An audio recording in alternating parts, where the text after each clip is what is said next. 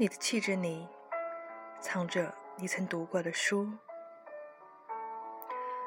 很多人以为，只要会认字，就算会读书。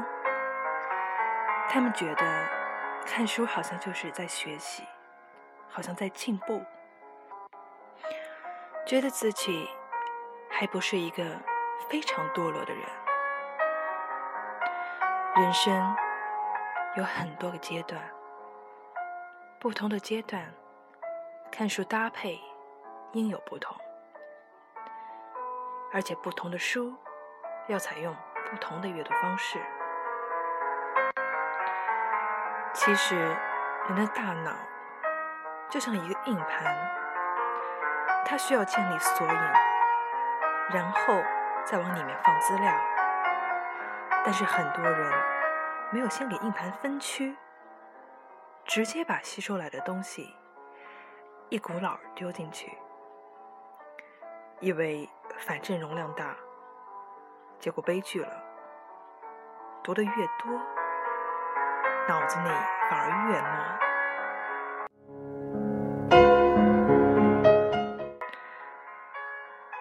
最终的结果就是：今天听这个人说有道理，明天听那个人说。也有道理，到最后就是没有自己的道理。读什么书，就代表你是什么样的人；买什么书，就是给下一代指引什么方向。马克思曾有句断论：人的本质不是单个人所固有的抽象物。在其现实性上，它是一切社会关系的总和。顺着这个逻辑，粗糙的延伸一下，你就是你过去见过的人、经历过的事，以及读过的书的总和。换句话说，You are your media，你就是你自己的媒体。你过去看过了什么书，就在塑造什么样的你。你在读什么样的书，代表着你就是什么样的人。一个喜欢读文学书籍的人，必定会对文学的世界充满想象力。一个喜欢读财经类书籍的人，必定有着经纪人的思维。他们的谈吐。气质都会有一些微妙的差别，而这种气质也必定会在与别人的交流中散发出来。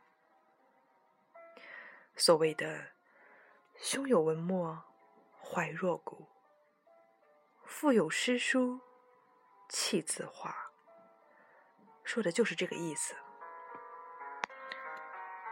说的是啥意思呢？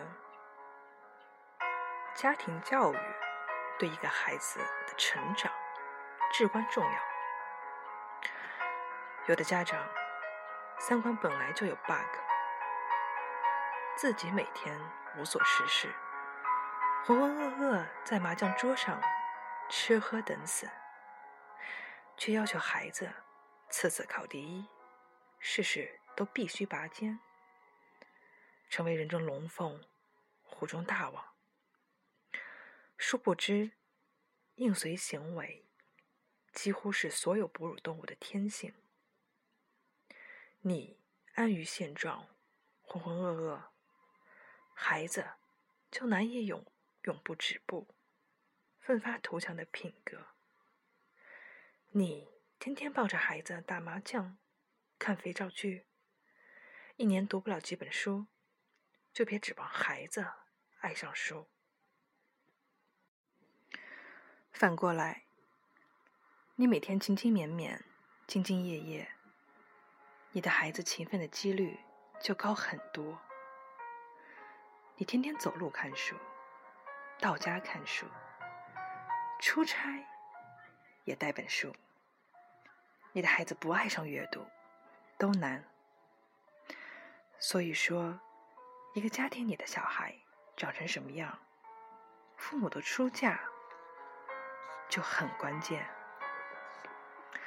回忆一下，我们每个人的成长过程中，是不是都会有那么几本从父母或者其他长辈的书架上发现的书？这些书的目标读者可能并不是小孩子，很多人也读得懵懵懂懂，但它却可以成为一个人一生中记忆犹新的书。甚至可能会对一生的发展产生难以估量的影响，因为很多时候，这就是我们的阅读启蒙啊。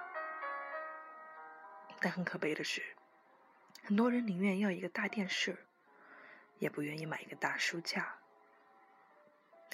人生苦短，阅读使其变得美好而悠长。